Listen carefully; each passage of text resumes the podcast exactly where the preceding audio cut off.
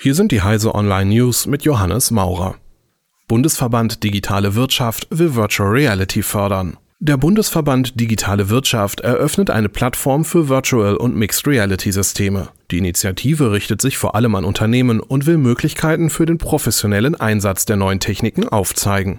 Noch vor gar nicht langer Zeit galt 2017 als das Jahr des Durchbruchs für virtuelle Realität, aber dazu kam es bisher nicht. Alle warten noch immer auf den iPhone-Moment, doch die überschwängliche Begeisterung ist bislang ausgeblieben, sagte Jonas Labalette, Virtual Reality-Experte des Partners Mediacom.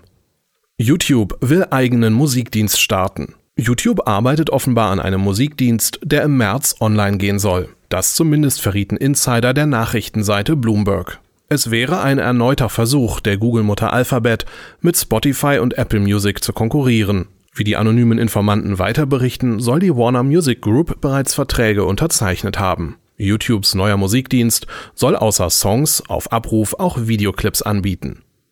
Immer mehr Phishing-Webseiten setzen auf HTTPS. Sicherheitsforschern von Pishlabs zufolge nutzen 2017 ein Viertel aller Phishing-Webseiten die Transportverschlüsselung HTTPS, um Opfer effektiver zu ködern. Verglichen mit 2016 ist das eine Steigerung um das Achtfache.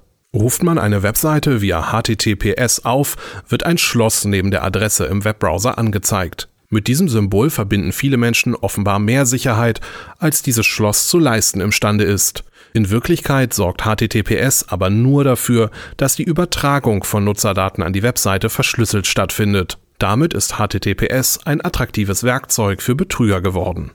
Künstliche Intelligenz AlphaZero meistert Schach, Shogi und Go. Die Google-Tochter DeepMind hat mit AlphaZero einen Algorithmus entwickelt, der selbstständig die Strategiespiele Schach, Shogi und Go lernt. Und nicht nur das, die daraus resultierende künstliche Intelligenz spielt das jeweilige Spiel besser als die stärksten bisherigen Programme. Bemerkenswert ist vor allem, dass für diese drei unterschiedlichen Strategiespiele im Prinzip ein und dasselbe Verfahren angewendet wird. Grundlage ist ein neuronales Netz.